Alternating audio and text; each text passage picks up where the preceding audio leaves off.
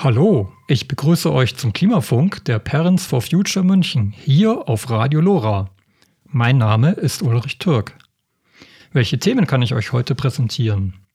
Zum einen geht es um die menschliche Psychologie, einem Thema, das im Zusammenhang mit der Klimakrise viel zu wenig Beachtung findet. Und etwas Praktisches darf ich euch auch vorstellen. Die Initiative München Solar 2030 unterstützt tatkräftig beim Ausbau der Photovoltaik. Zu unserem ersten Thema. Meine Kollegin Elisabeth Frank hat mit Dr. Andreas Meissner gesprochen. Der Münchner Psychologe beschäftigt sich seit vielen Jahren bereits mit den psychologischen Aspekten der Klimakrise. Unter anderem hat er bereits 2009 sein Buch mit dem Titel Mensch, was nun veröffentlicht. Weiter ist er im Dokumentarfilm Der unberechenbare Faktor von Christian Belz zu sehen, der diesen Sommer herausgekommen ist. Starten wir ins Interview.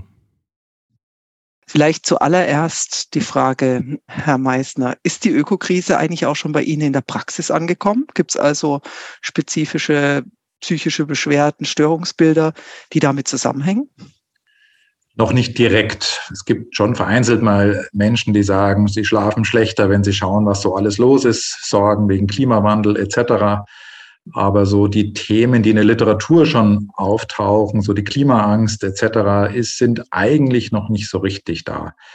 Allerdings habe ich so ein bisschen das Gefühl, indirekt, manche Menschen klagen, dass ihnen alles zu schnell geht eigentlich heutzutage. Oder wenn ich bei jungen Menschen so eine gewisse Orientierungslosigkeit bemerke, habe ich schon das Gefühl, das hat ein bisschen auch was mit der Weltlage zu tun. Mhm. Jetzt haben Sie ja dieses Buch Mensch was nun ähm, sozusagen auch aus Ihrer spezifischen, aus Ihrer fachspezifischen Sicht als Psychiater und Psychotherapeut geschrieben. Und deswegen würde mich einfach auch interessieren, welche psychologischen Aspekte der Ökokrise ähm, aus Ihrer Sicht in der Öffentlichkeit noch zu wenig bekannt sind beziehungsweise eigentlich viel mehr diskutiert werden sollten? Ja, es ist eigentlich generell so, dass die psychologischen Aspekte eigentlich überhaupt nicht diskutiert mhm. werden oder wenn dann nur mal kurz am Rande, so ungefähr muss halt auch sein und äh, wir uns eigentlich immer nur auf technische Aspekte oder politische Aspekte beschränken. Und dann fragt man sich immer, ja, warum wird überall ja die Jahrzehnte eigentlich das Ganze politisch und technisch nicht umgesetzt, wenn es doch so viele Vorschläge die ganze Zeit gibt. Es gibt so viele Bücher, Vorträge, die schon geschrieben und gehalten wurden. Und äh, ich glaube, deswegen wird's an der, ist es an der Zeit, die psychologischen Aspekte anzusehen, auch wenn es vielleicht nicht immer erfreulich ist. Und da steht eigentlich im Vordergrund, die Schwierigkeit, die Krise angemessen wahrzunehmen, weil sie viel zu komplex ist, äh, viele Bereiche betrifft, sie ist global und nicht nur vor Ort. Ähm, es geht nicht nur um ein Thema, sondern um viele. Und ähm, auf der anderen Seite tun wir uns aber auch schwer, die Krise im Handeln adäquat zu bewältigen. Mhm. Da gibt es auch eine ganze Reihe Punkte, zum Beispiel, dass ja das menschliche Sorgenreservoir eigentlich sehr begrenzt ist. Wir sind ja mhm. ausgelastet mit mhm. Haushalt, Kinder, Arbeit, Beziehungskrisen, kaputten Auto, wenn man noch eins hat. Und äh, geschweige denn jetzt mit den aktuellen großen Krisen und äh, haben eigentlich gar keinen Nerv mehr für, für diese Dinge. Und anderer Aspekt vielleicht, gibt aber eine ganze Reihe. Wenn wir einmal etwas Gutes tun, ähm, also ökokorrekt einkaufen oder mal äh, vernünftig reisen und nicht fliegen oder länger Auto fahren, dann sind wir schnell wieder beruhigt und können uns wieder mal so ein bisschen einen kleinen Fehltritt leisten. Mhm. Äh, wie gesagt, andere Dinge äh, sind wichtig. Wir klammern uns an alten Mustern. Das ist aber jetzt eine völlig neue Herausforderung. Und wir verzichten natürlich auch nicht gerne, sondern ja, wollen dann erst recht die Dinge festhalten. Also Sie merken, es gibt da eine große Sammlung an Punkten. Mhm. Sie haben das Buch ähm, ja 2017 aktualisiert. Das ist also noch vor der Zeit von Greta Thunberg ähm, und den Fridays. Und Sie haben ähm, in dem Buch auch sinngemäß geschrieben, echte Vorbilder wirken besser als Online-Kommunikation, Kampagnen. Gesucht wird jemand, der aus der Reihe tritt. Das hat Greta Thunberg ja nun damals, äh, 2018, sehr, sehr deutlich gemacht. Wie hat diese Bewegung Ihren Blick auf die Dinge verändert? Hat sie sie überhaupt verändert oder haben sich gar die Dinge durch diese Bewegung verändert? Also zunächst ist es natürlich schon spannend und toll, was es für unerwartete Entwicklungen geben kann. Denn damit war jetzt erstmal so nicht zu rechnen. Also das wäre ja sozusagen, um an die Frage vorher anzuknüpfen, eine positive Entwicklung, wenn sozusagen die Wahrnehmung bei vielen Menschen so groß wird, mhm. Dass halt doch da mal eine Person heraustritt, aber sehr schnell viele Menschen motivieren kann. Ähm, von daher ja, kann man zum Glück nie voraussehen, was es vielleicht noch für positive, unerwartete Entwicklungen in Zukunft geben wird. Das lässt ein bisschen hoffen, das stimmt. Auf der anderen Seite gab es natürlich schon lange Jahre Umweltbewegung und, äh, und es ist trotzdem nicht so wahnsinnig viel passiert. Und auch die Fridays haben natürlich ein gewisses Risiko, dass es jetzt wieder so ein bisschen abflacht, überdeckt natürlich auch durch die anderen Krisen. Also man muss gucken, wie lange das anhält. Es macht ein bisschen Hoffnung, aber es hat nicht grundsätzlich meine Skepsis ähm, sozusagen mhm. verändert, dass wir die Dinge rechtzeitig in den Griff kriegen. Mhm. Sie schreiben in dem Zusammenhang ja auch, dass wir quasi eine Veränderung in unseren Werten bräuchten, in unserer Gesellschaft, ähm, die sozusagen das Fundament unseres gesellschaftlichen, wirtschaftlichen, politischen Handelns und so weiter bilden, um aus der Ökokrise wirklich rauszukommen. Von welchen Werten konkret bräuchte es denn in unserer Gesellschaft mehr? Ja, die Wertediskussion ist natürlich immer ein bisschen schwierig, hat oft auch so einen konservativen Anstrich. Auf der anderen Seite, glaube ich, agieren wir immer auch unbewusst nach bestimmten Werten. Und das ist vielleicht jetzt eher in der Gesellschaft, ja, Sicherheit oder wirtschaftliches Wohlergehen, äh, Wachstum ähm, etc. Auch, auch eine gewisse, gewisse Bequemlichkeit will man gerne haben. Die Dinge sollen einfach zu machen sein und dementsprechend auch zu kaufen sein. Äh, Stichwort natürlich Digitalisierung. Aber wir brauchen vielleicht wieder ein bisschen mehr, wie ich vorhin schon gesagt habe, Ehrlichkeit, Offenheit, mhm. mhm. ähm, Authentizität, also auch in, in, der, offen, in der politischen Diskussion, ähm, dass Äußerungen auch ernst genommen werden können, weil sie offen und eben ehrlich und authentisch sind. Ähm, und natürlich Werte haben ja was damit zu tun, was mit Dingen, die uns irgendwas wert sind. Und da gehört natürlich die Natur mhm. äh, definitiv dazu, unsere natürlichen mhm. Lebensgrundlagen. Also wenn die für uns, wie ich im Moment oft den Eindruck habe, nur einen geringen Wert haben, so wie wir damit umgehen, dann wird es einfach schwierig. Denn nur zu den Dingen, zu denen wir eine Beziehung haben, nur mit den Dingen beschäftigen uns, wir uns mehr und setzen uns dann auch für den Erhalt ein. Mhm. Wenn wir über Werte sprechen, würde ich gerne kurz nochmal das Thema auch soziale Kipppunkte beleuchten. Das ist ja ein Begriff, der in der letzten Zeit auch immer häufiger auftaucht und letzten Endes auch mit veränderten Werten oder veränderten Werthaltungen zu tun hat.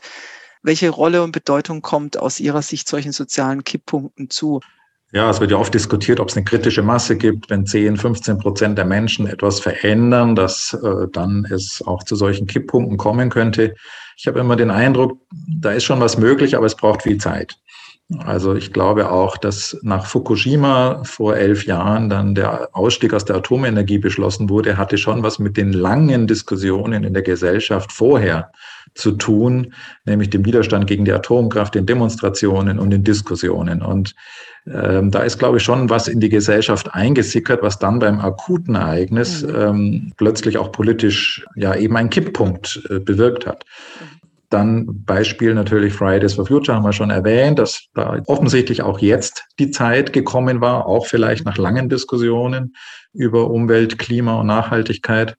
Ähm, also von daher es ist schwer vorhersehbar. Ob im Konsum schon so richtig die Kipppunkte erreicht sind, bezweifle ich.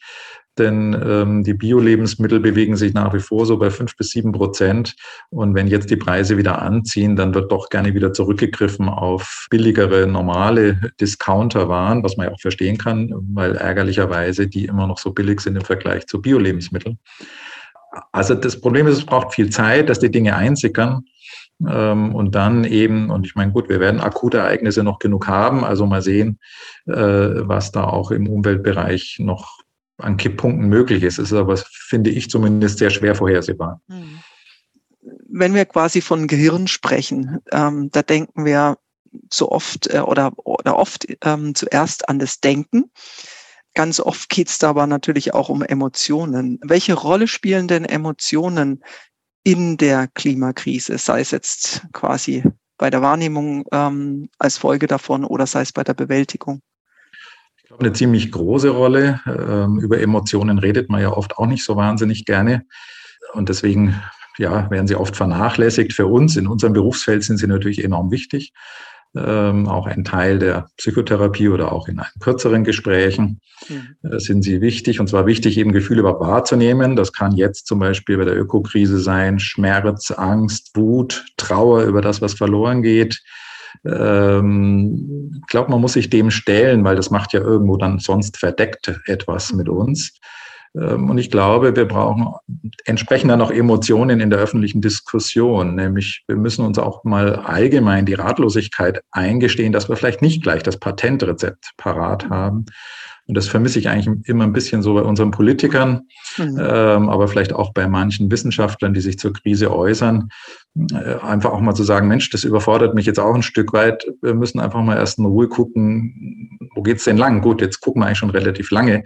Trotzdem, wie gesagt, wir sind ja nicht viel weitergekommen. Und ich glaube, sich hier ein bisschen ehrlicher zu machen, und sich auch mal Ratlosigkeit, so wie in der Corona-Krise am Anfang einzugestehen und zu sagen, wir fahren auf Sicht und wir werden jetzt mal Schritt für Schritt versuchen voranzugehen und es muss auch eine Fehlertoleranz dann geben. Ähm, das würde ich mir hier eigentlich auch wünschen. Mhm. Offenheit, Ehrlichkeit, aber auch das Eingestehen von Überforderung, Ratlosigkeit, auch Sorge und Angst. Mhm.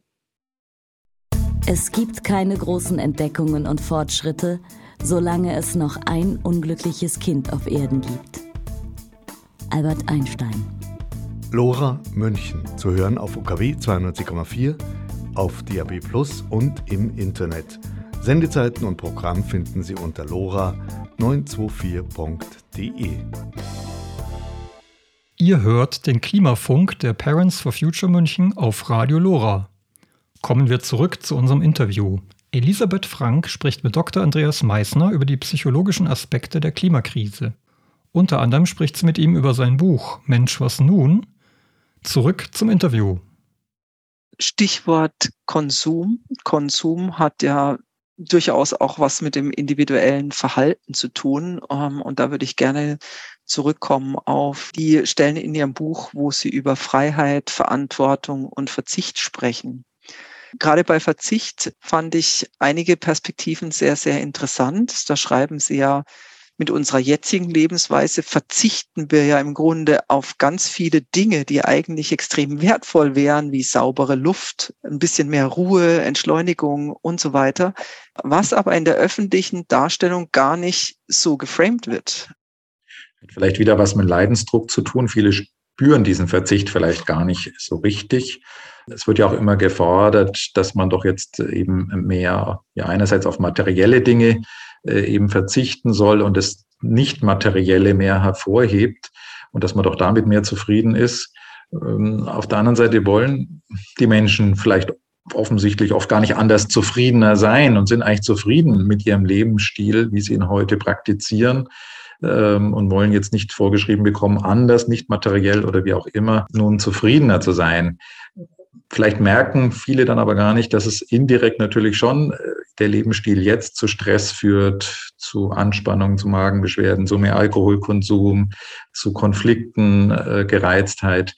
Ähm, also ich glaube, das sind ja dann indirekte Folgen unserer Lebensstile. Und ja, natürlich, wir haben die Freiheit zu entscheiden, wie wir leben wollen, jeder Einzelne und die Gesellschaft insgesamt. Ähm, Gott sei Dank gibt es diese Freiheit. Aber das ist eben verknüpft auch mit Verantwortung. Das ist ja immer so das alte Spiel, die zwei Seiten einer Medaille. Und ähm, Verzicht ist immer ein schwieriges Thema. Das ist ein Begriff, den man natürlich eigentlich in der öffentlichen Diskussion gar nicht so nehmen sollte, weil er sofort abschreckt. Ich glaube aber nur jetzt die positiven Bilder hervorzuheben und zu sagen, wir verzichten ja schon auf so viel Wertvolles, was Sie sagen, also Ruhe, grüne Natur etc. Und das könnten wir doch, damit könnten wir doch unser Leben wieder bereichern.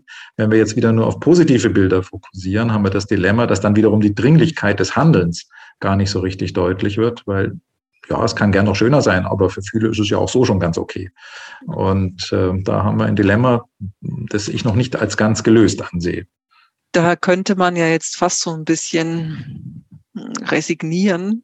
Zum Glück tun sie das aber nicht, nicht in ihrem zumindest. Buch, nicht mhm. immer, nicht im Fazit zumindest. Ja, sie zeigen ja auf, dass es durchaus antiresignative Perspektiven gibt, wie man auf die ökologische Krise gucken kann und wie man da auch in seiner Kraft, sage ich jetzt mal, irgendwie bleiben kann, ohne davon verzehrt zu werden. Ja, vielleicht so die Frage, was müssten wir in Zukunft anders denken? Naja, ich denke, wichtig ist, ja, mehr selbst zu denken. Harald Welzer hat mal so ein schönes Buch geschrieben, Selbstdenken, Anleitung zum Widerstand. Genau das trifft eigentlich. Also ist ja auch ein Sozialpsychologe. Ähm, also hier Dinge auch mal in Frage stellen, sich selber zu Wort melden, sei es Leserbriefe zu schreiben oder sich eben Gruppierungen anzuschließen und eben nicht jetzt in diese Ohnmacht zu geraten, sondern die Selbstachtung zu wahren. Und natürlich, wenn man dann auch mal was tut und mit Leuten zusammen, zusammen was erreicht, dann sind wir wieder bei dem schönen Begriff der Selbstwirksamkeit, ähm, was immer motiviert, dann auch weiterzumachen. Und, ähm, und wir können auch nicht hundertprozentig in die Zukunft denken, wobei ich schon auch ehrlich sagen muss, als ich das Buch das erste Mal 2009 veröffentlicht habe und überarbeitet vor fünf Jahren, aber vor allem vorher, ähm, schien ja immer alles in der Zukunft zu liegen. Das kommt ja alles erst. Und wir sind meiner Meinung nach jetzt natürlich schon mittendrin, fast so ein bisschen in der Dystopie, wenn man so nennen will, wenn wir die ganzen äh, Dürren und Überschwemmungskatastrophen etc. Äh, uns anschauen. Also trotzdem wissen wir nicht, wie es, kommen wird, ob wir tatsächlich das Zwei-Grad-Ziel reißen werden, äh, etc. pp. und was es dann genau für Folgen haben wird, auch wenn die Vorhersagen äh, wahrscheinlich relativ präzise sind und leider bis jetzt oft vom Negativen äh, übertroffen wurden. Wie kann denn die Klima- und Umweltschutzbewegung von den Erkenntnissen, die Sie zusammengetragen haben, wie könnte sie davon profitieren? Ich denke, sie kann davon profitieren, indem klarer wird, warum so wenig die letzten Jahre passiert ist. Ähm, das frustriert ja oft und viele Aktive in der Umweltbewegung sind ja letztlich auch ein Stück weit Burnout gefährdet, äh, drohen auszubrennen, wenn einfach die Erfolge nicht sichtbar sind. Also überhaupt zu verstehen, warum das so ist, äh, was uns da wohl auch psychologisch äh, behindert hat, sozusagen, kann vielleicht helfen, nicht zu frustriert zu sein und sich dann aber auch wieder realistischere Ziele zu setzen. Wichtig vielleicht auch, um nicht auszubrennen, gibt so ein bisschen das Konzept, äh, immer mal wieder auch die, die Aktivitätsschiene zu wechseln. Also man unterscheidet ja einerseits so diesen, diesen, diesen Widerstand, dieses Nein sagen, das Demonstrieren, das Stoppschild zeigen. Andererseits äh, so ein Stück weit auch diese Bewusstseinsbildung, also Bücher lesen oder selber schreiben oder Vorträge besuchen oder selber halten. Und das Dritte ist eigentlich die, die Mitarbeit an neuer an neuen Lösungen.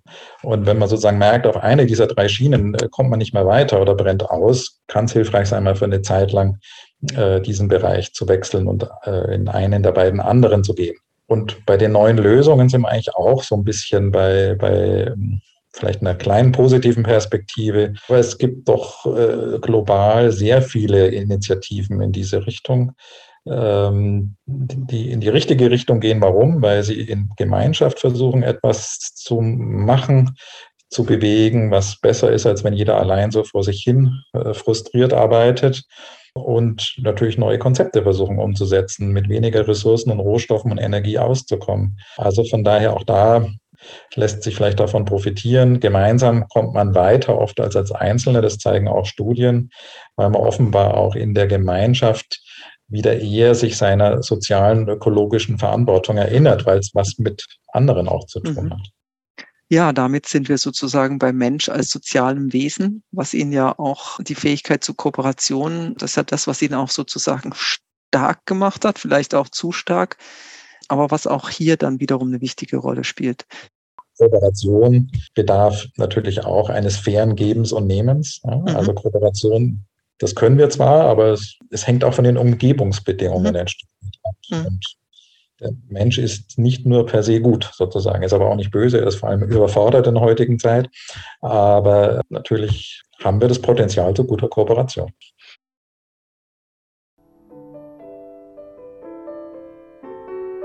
Unterstützen Sie Lora München, Ihr freies Radio auf der 92.4 durch ein Hörerabo. Für nur 5 Euro im Monat sichern Sie unsere Unabhängigkeit. Mehr Infos unter www.lora924.de www.lora924.de oder unter der Telefonnummer 089 480 2851 089 480 2851. Wir schicken Ihnen gerne Informationsmaterial zu. Hier ist der Klimafunk der Parents for Future München auf Radio Lora.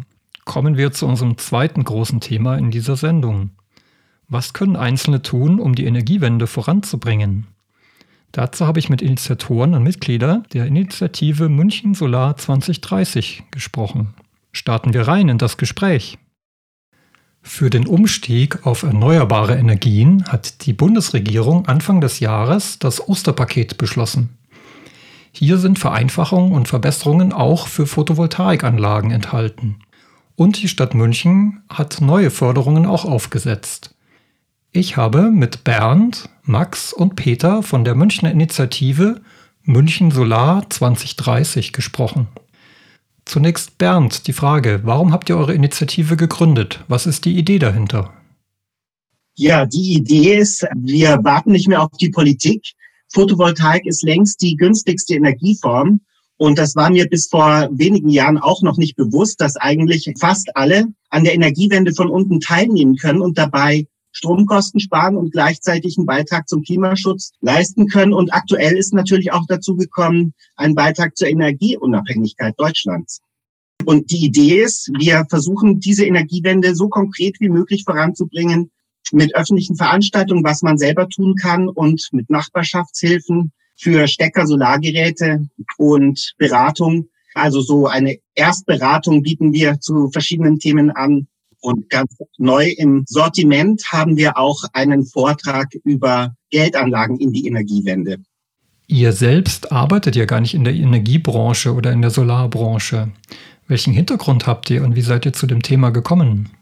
Also ich bin eigentlich Gitarrenlehrer in München-Heidhausen und war früher aber auch schon oft politisch aktiv und es war mir immer ein großes Anliegen zu schauen, was man tun kann, um Themen voranzubringen. Und Peter, aus welchem Bereich kommst du? Ich bin äh, Diplom-Ingenieur und IT-Berater im Ruhestand und von daher habe ich jetzt Zeit für ehrenamtliche Tätigkeiten und über einen Vortrag bei Parents for Future im März letzten Jahres bin ich dann dazugekommen und ja, möchte mich einfach engagieren hier in Anschubhilfe für die Solarenergie. Danke. Und Max, du bist über ein konkretes Projekt zu München Solar 2030 gekommen. Genau, auch ich habe mit Elektronik nicht viel am Hut. Ähm, ich habe einen IT-Hintergrund und bin über eine Sammelbestellung von Stecker-Solargeräten ähm, zu Solar 2030 gekommen und konnte das ähm, ohne große fachliches Wissen, konnte ich das auch bei mir installieren und zusammen mit dieser Sammelbestellung das Projekt direkt umsetzen. Da geht es mir wie am Bernd, mir ist Umweltschutz ganz wichtig und wie man konkret selbst auch Sachen machen kann. Stichwort Balkonkraftwerk. Das ist einer der Themenschwerpunkte, über die ihr informiert. Bernd, welche Art von Unterstützung bietet ihr dazu an? Ja, Stecker-Solargeräte sind eben eine ganz tolle Möglichkeit, äh, weil sie eben mit viel geringerem bürokratischen Aufwand möglich sind. Und äh, man kann es so ein Stecker-Solargerät sich am Balkon montieren oder auch auf der Terrasse aufstellen, an der Hauswand, auf dem Garagendach und dann einfach über eine Steckdose ans Hausnetz anschließen und dann fließt der Strom und direkt zu den Haushaltsgeräten, die gerade in Betrieb sind. Und damit spart man tatsächlich effektiv Stromkosten. Solche Anlagen amortisieren sich innerhalb von vier bis acht Jahren durch die erzielte Stromkostenersparnis. Also das ist mal so die Grundidee. Und im Grunde genommen kann sich jeder Mensch mit ein bisschen handwerklichen Geschick so ein Stecker-Solargerät selbst installieren. Allerdings muss man sagen, es ist für viele Leute natürlich trotzdem eine Hürde. Nicht alle trauen sich das automatisch zu. Ja, von äh, die Auswahl der Komponenten, wo muss ich es anmelden, all diese Fragen, da versuchen wir zu informieren und dazu bauen wir jetzt eben auch gerade Nachbarschaftshilfen in München auf. Es entstehen aktuell sieben Münchner Nachbarschaften, und äh, wir bieten auch ein Formular an, worüber man sich eintragen kann als interessiert und bekommen da schon sehr viel Zulauf. Also aktuell haben wir 117 ausgefüllte Formulare von Leuten, die so ein Stecker-Solargerät haben wollen. ja, es sind jetzt viele Treffen organisiert, wo sich die Leute gegenseitig kennenlernen und wo wir Schritt für Schritt die Leute durch einen Prozess führen, wo sie am Ende dann ihr eigenes Stecker-Solargerät haben. Ja, eure erste Nachbarschaftshilfe hat in Feldkirchen stattgefunden. Max, du warst von Anfang an dabei. Richtig, schon im März letzten Jahres, also 2021, habe ich über Solar 2030 mitbekommen, dass es äh, diese Möglichkeit gibt und habe mich dann halt erstmal selbst äh, auf den Weg gemacht, herauszufinden, welche Module ich denn kaufen muss, welche Wechselrichter und, und welche technischen Einzelheiten es da gibt.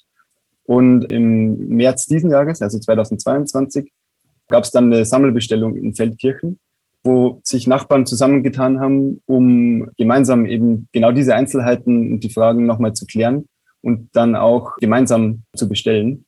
Und dort ähm, war der Ewald von der Umweltgruppe Feldkirchen, der auch über die Informationen von Solar 2030 dazu gekommen ist, ein Balkonkraftwerk sich zu installieren und ist an die Gemeinde Feldkirchen herangetreten, um ein Förderangebot für die Gemeinde über 100 Balkonkraftwerke zu starten. Und seine Motivation war dabei eben, dass durch die Sammelbestellung man den CO2-Footprint minimieren kann. Also einerseits kann die Lieferung der Module und äh, des Zubehörs halt zentral gestaltet werden, also eine Kostenersparnis auch durch Rabatte hat und eben, dass man nachbarschaftlich Erfahrungen austauscht und sich gegenseitig auch hilft bei der Montage. Also diese Sammelbestellung in Feldkirchen ähm, war sehr, sehr erfolgreich und aktuell laufen die Balkonkraftwerke dort schon und sie haben genau 15.000 Watt Peak installiert. Das heißt, ihr konntet euch in allen Phasen des Projekts unterstützen? Genau, also erstmal eben in der Recherchearbeit, welche Paneele wählt man aus, welche Aufständerungen passen zu den Montagesituationen, dann Angebote finden bei den Lieferanten und dann eben gemeinsam bestellen und auch die Lieferung eben zu einer zentralen Stelle im, im Viertel, wo dann die einzelnen Leute sich das Material abholen können und sich dann in der Montage gegenseitig unterstützen. Und da ist auch wichtig, dass man sich auch ohne einen eigenen Balkon auch engagieren kann. Also verschiedene Leute haben mehr oder weniger handwerkliches Geschick und trauen sich zu, ähm, bestimmte Dinge zu bauen. Und da kann man sich eben in der Nachbarschaft gegenseitig auch unterstützen. Jetzt läuft dieses Balkonkraftwerk bei dir schon seit einiger Zeit. Wie ist denn deine Erfahrung damit? Also nachdem die Hürde genommen wurde und die ganzen Informationen da waren und die Bestellung angekommen ist, war der, das Aufbauen sehr, sehr einfach eigentlich. Und jetzt freuen wir uns immer, wenn die Sonne scheint und äh, wir eine große Stromausbeute haben. Und aktuell können wir grob ein Drittel unseres Stromverbrauchs durch das Balkonkraftwerk abdecken. Das war jetzt euer erstes Projekt, das initiale Projekt zur Nachbarschaftshilfe. Bernd, was ist denn für die Zukunft geplant? Ja, also Ewald ist natürlich unser großer Pionier, der auch sehr viel Arbeit reingesteckt hatte und der hatte auch die Idee, eigentlich bräuchte es ein Formular, wo sich die Leute eintragen können. Das haben wir dann ziemlich schnell aufgesetzt und ist auf Solar 2030 jetzt verfügbar mit diesem Formular und dem technischen Hintergrund können wir jetzt Leute, die ähm, Interesse haben, einfach zusammenbringen und zwar nach Stadtvierteln getrennt. Es müssen ja verschiedene Voraussetzungen abgeklärt werden. Also haben die Leute bereits eine Außensteckdose? Wenn nein, können wir einen Elektriker empfehlen, der das macht. Haben sie die Genehmigung von Vermieter oder der Eigentümergemeinschaft? Wie stellt man den Antrag am besten? Da haben, bieten wir Formulare an, beziehungsweise oder vorformulierte Anträge, die man benutzen kann. Dann ist natürlich ganz wichtig, die Montageart zu klären. Das machen wir überwiegend über Fotos und zum Teil auch über Vorortbesuche. Und ähm, schließlich für München ganz spannend ist natürlich die Förderung, die jetzt im Oktober starten soll. Es hieß ursprünglich, dass sie am 4. Oktober startet. Die neueste Information ist, dass es sich noch ein bisschen verzögern könnte. Bis zu 40 Cent pro Watt Peak bedeutet für eine 600 Watt Anlage bis zu 240 Euro Förderung. Und das ist ja schon ordentlicher Batzen Geld, der natürlich das Ganze nochmal viel attraktiver und wirtschaftlicher macht. Ja, das ist ja fast ein Fünftel bis ein Viertel des Anschaffungspreises. Richtig, genau. Und in unserem Prozess begleiten wir die Leute, um diese Voraussetzungen zu klären. Und wer dann soweit ist, der kommt dann in eine Liste und ist sozusagen bereit für die Bestellung. Ja, und wir hoffen, dass wir die 116 interessierten Menschen in drei Monaten spätestens, würde ich mal sagen, mit Balkonkraftwerken versorgt haben. Und natürlich soll die Nachbarschaftshilfe danach weitergehen und sich weiter ausbreiten, denn das Potenzial ist natürlich um ein Vielfaches höher. Es muss sich ja erstmal allmählich herumsprechen, dass es diese Möglichkeiten gibt. Und die Erfahrung ist, die Leute, die dann eins haben, die zeigen das ihren Nachbarn, ihren Freunden und Bekannten. Und dann will eigentlich ja fast jeder so ein Stecker-Solargerät haben. Es ist ja wirklich in vielerlei Hinsicht ein Beitrag zum Klimaschutz, zur Energieunabhängigkeit und natürlich auch für den, eine Entlastung für den Geldbeutel. Lora München auf der 92.4. Klare Sprache, klare Infos, klare Sache. Unser Gespräch mit der Initiative München Solar 2030. Hören wir im zweiten Teil, welche weiteren Informationsangebote sie anbieten. Ja, weiter Erfahrungen mit Solaranlagen präsentiert ihr ja auch auf den Solarspaziergängen.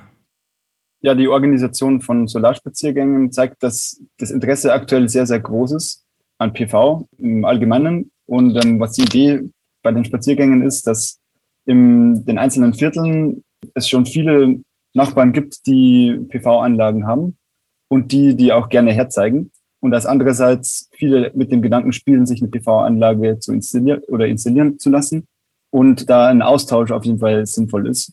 Was wir da machen, ist, dass wir einen Spaziergang durchs Viertel machen und äh, eben jeweils Halt machen bei den äh, Betreibenden der PV-Anlagen. Und das sorgt einfach für, ja, für Vernetzung und dass man sich gegenseitig unterstützt. Die Balkonkraftwerke ist eine Möglichkeit. Peter, für größere Anlagen auf dem Dach, Mehrfamilienhäuser, was könnten hier Mieter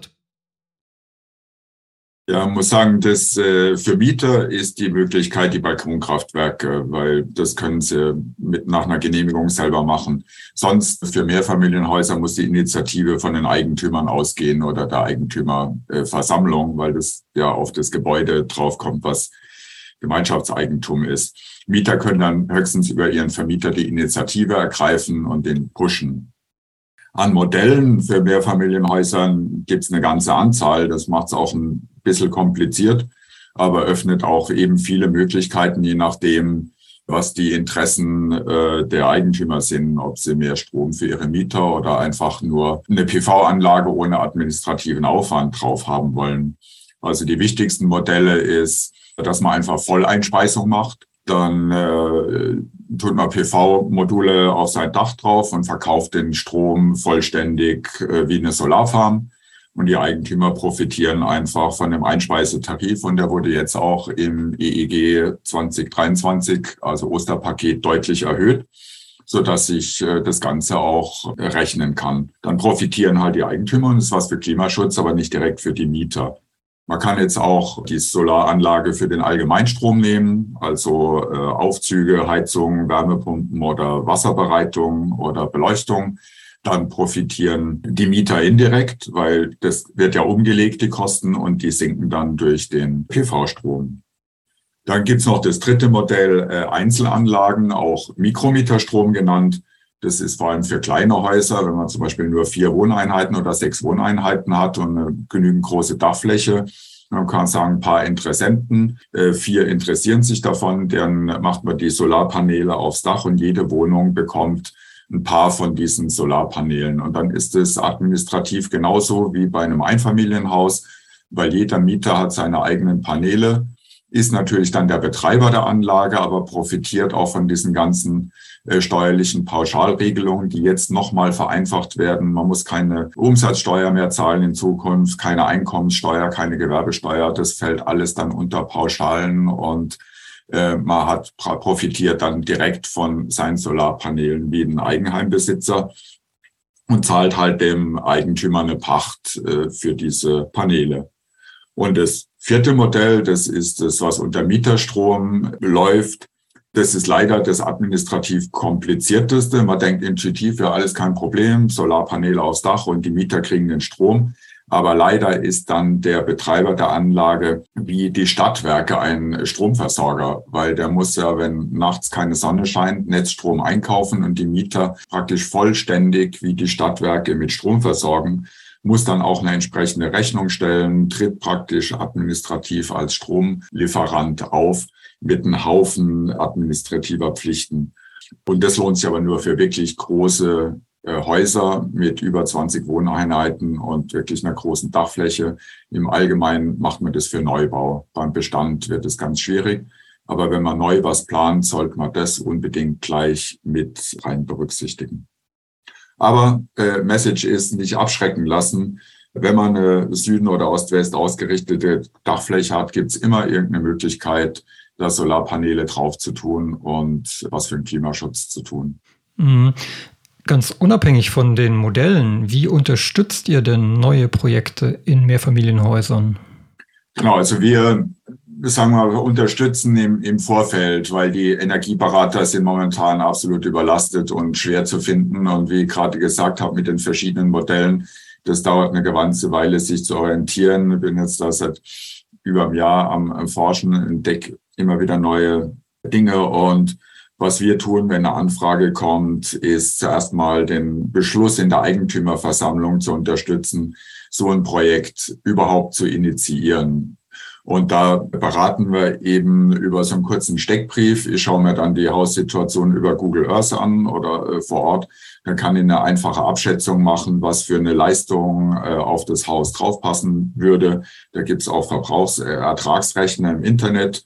Dann schaue ich mir die Verbrauchssituation ab frag halt, wie ist so die, äh, der Stromverbrauch aktuell für Allgemeinstrom oder äh, für die Mieter. Und dann kann ich so einen kurzen Steckbrief machen, äh, wie sich das lohnen würde oder welches Modell von diesen vier verschiedenen am besten in Frage kommt. Und ihr braucht eigentlich nur ein bis zwei engagierte Eigentümer, die so einen Antrag dann in der Eigentümerversammlung einbringen wollen. Oder ideal ist natürlich, wenn das ganze Haus einem Eigentümer gehört und der selber engagiert ist, dann äh, braucht man dann nicht so schwierige Beschlüsse in der Eigentümerversammlung, aber inzwischen reicht für sowas auch eine einfache Mehrheit nach der Novellierung des WEG-Gesetzes. Also meldet euch da gerne über den Kontakt bei 2030, falls ihr als Eigentümer äh, dann eine Starthilfe für einen Antrag äh, braucht oder euch über die Modelle orientieren wollt. Mit den jetzt steigenden Energiepreisen, ich nehme an, eure Angebot wird jetzt stark nachgefragt, richtig? Ja, kann man durchaus sagen. Also wir machen natürlich auch Werbung über nebenan.de und wir bekommen auch immer öfter Presseanfragen. Wir waren sogar im Bayerischen Rundfunk, gab es einen Beitrag zu unserer Initiative, wo wir vorgeführt haben, wie man so ein Steckersolargerät installiert. Und das zahlt sich aus. Bei unseren letzten Veranstaltungen zu Balkonkraftwerken waren einmal 140 Leute und einmal ähm, an die 90. Also die Nachfrage nimmt zu und es spricht sich auch allmählich herum. Und das versuchen wir natürlich auch voranzubringen und mehr zu werden. Also ich sehe da sozusagen exponentielle Wachstumschancen. Und weil in dem Moment, wo die Leute merken, dass es wirklich eine gute Möglichkeit ist und das sich verbreitet, wird es wie von selbst sich verbreiten. Daran glaube ich fest und wir beobachten das ja die ganze Zeit. Wenn ich mich jetzt für euer Projekt München Solar 2030 interessiere, wie kann ich mitarbeiten? Wie kann ich euch unterstützen? Da freuen wir uns natürlich riesig. Man kann sich jederzeit über Kontakt@solar 2030 bei uns melden. Eine zweite Möglichkeit ist das Kontaktformular. Da ist auch, sind auch die Fragen drin, ähm, wer will handwerklich unterstützen oder wer will bei der Organisation unterstützen. Also es gibt verschiedene Möglichkeiten dazu zu kommen. Und wer sich anschließt, der ist, wird bei uns zu unserem Plenum eingeladen und kann sich dann auch entscheiden, ob er oder sie sich in den Fachgruppen engagieren will oder in den Nachbarschaftshilfen. Wir wachsen und ich bin da sehr zuversichtlich, dass das noch sehr groß werden kann. Und ja, wir freuen uns riesig. Die nächsten zwei Wochen werden sicher spannend, wenn die Münchner Förderung für die Balkonkraftwerke startet. Wir werden an dem Thema dranbleiben. Bernd, Max, Peter, vielen Dank für das Interview und weiterhin viel Erfolg bei eurer Initiative München Solar 2030. Wer mehr wissen will, geht auf die Webseite solar2030.de. Und nun die Klimafunk-Veranstaltungstipps. Das Heizkraftwerk Nord ist ein Politikum. Vor allem die Frage, wann es endlich von fossilen Brennstoffen auf erneuerbare Energien umgestellt wird. Andreas Kemmelmeier, Bürgermeister der Gemeinde Unterföhring, auf dessen Gebiet das Kraftwerk steht, spricht über die kommenden Entwicklungen. Diese kostenlose Veranstaltung am Donnerstag, 6.10. könnt ihr live ab 19 Uhr im Münchner Zukunftssalon in der Walterstraße 29 oder auch per Zoom online verfolgen. Details und die Anmeldung findet ihr auf protect-the-planet.de, dann weiter zur Rubrik Events. Als Teil des Münchner Klimaherbstes präsentiert das Referat für Klima- und Umweltschutz der Stadt München die Ausstellung Wege in die Zukunft für dich und die Welt. Zwischen 7. und 26. Oktober haben BesucherInnen ab zehn Jahren hier die Gelegenheit, über sechs Themenfelder des alltäglichen Lebens in den Klima- und Umweltschutz einzusteigen. Auf Anfrage werden auch kostenlose Führungen für Schulklassen angeboten. Unter anderem stellen viele verschiedene Münchner Organisationen ihre aktuellen Projekte für ein nachhaltiges und lebenswertes München in der Ausstellung vor und stehen den BesucherInnen zu verschiedenen Terminen für persönliche Gespräche zur Verfügung. Die Parents for Future München könnte am Sonntag, 16. Oktober zwischen 15 und 17 Uhr näher kennenlernen. Ort der Veranstaltung das Clubhaus Franzi in der Schwanthaler Straße 57 zentral direkt in der Nähe des Hauptbahnhofs. Alle Infos findet ihr unter münchen.de-rku-klimaherbst. Ebenfalls zum Münchner Klimaherbst gehört ein Podiumsgespräch, das spannende Diskussionen bieten wird. Unter dem Titel Lebensraum Stadt, was tut die Politik? Sind die umweltpolitischen SprecherInnen der Fraktionen des Münchner Stadtrats eingeladen. Los geht's am 11. Oktober um 19 Uhr in der Münchner Volkshochschule in der Einsteinstraße 28. Eine Reservierung ist für die Präsenz und die gleichzeitige Online-Veranstaltung erforderlich. Details findet ihr auf protect-the-planet.de weiter zur Rubrik Events. Den Münchner Klimarat bzw. die VertreterInnen der Zivilgesellschaft in diesem Gremium könnt ihr am 17. Oktober um 19 Uhr im Münchner Zukunftssalon Walterstraße 29 kennenlernen. Der Klimarat soll in allen wesentlichen klimarelevanten Vorgängen den Münchner Stadtrat vor dessen Entscheidungen beraten und Empfehlungen abgeben. Unter dem Titel Klimaneutralität 2035 Wir machen mit präsentieren die Mitglieder ihre Schwerpunkte. Auch diese Veranstaltung ist hybrid. Ihr könnt auch via Zoom online teilnehmen. Details ebenfalls auf protect-the-planet.de bei den Events. Viele weitere Veranstaltungen findet ihr auf unserer Homepage parentsforfuture.de-münchen. Dort sind auch unsere regelmäßigen Veranstaltungen aufgeführt, zum Beispiel das Plenum der Parents for Future München. Die nächsten Termine sind kommenden Freitag, 30.09. und Donnerstag, 13.10. Beginn ist jeweils 20 Uhr. Eine Einführung für neue InteressentInnen startet meist um 19 Uhr. Bei Interesse meldet ihr euch bitte per E-Mail unter münchen at parentsforfuture.de. Und weiterhin jeden Donnerstag zwischen 17.30 Uhr und 18.30 Uhr startet der Klimatreffpunkt am Marienplatz in München.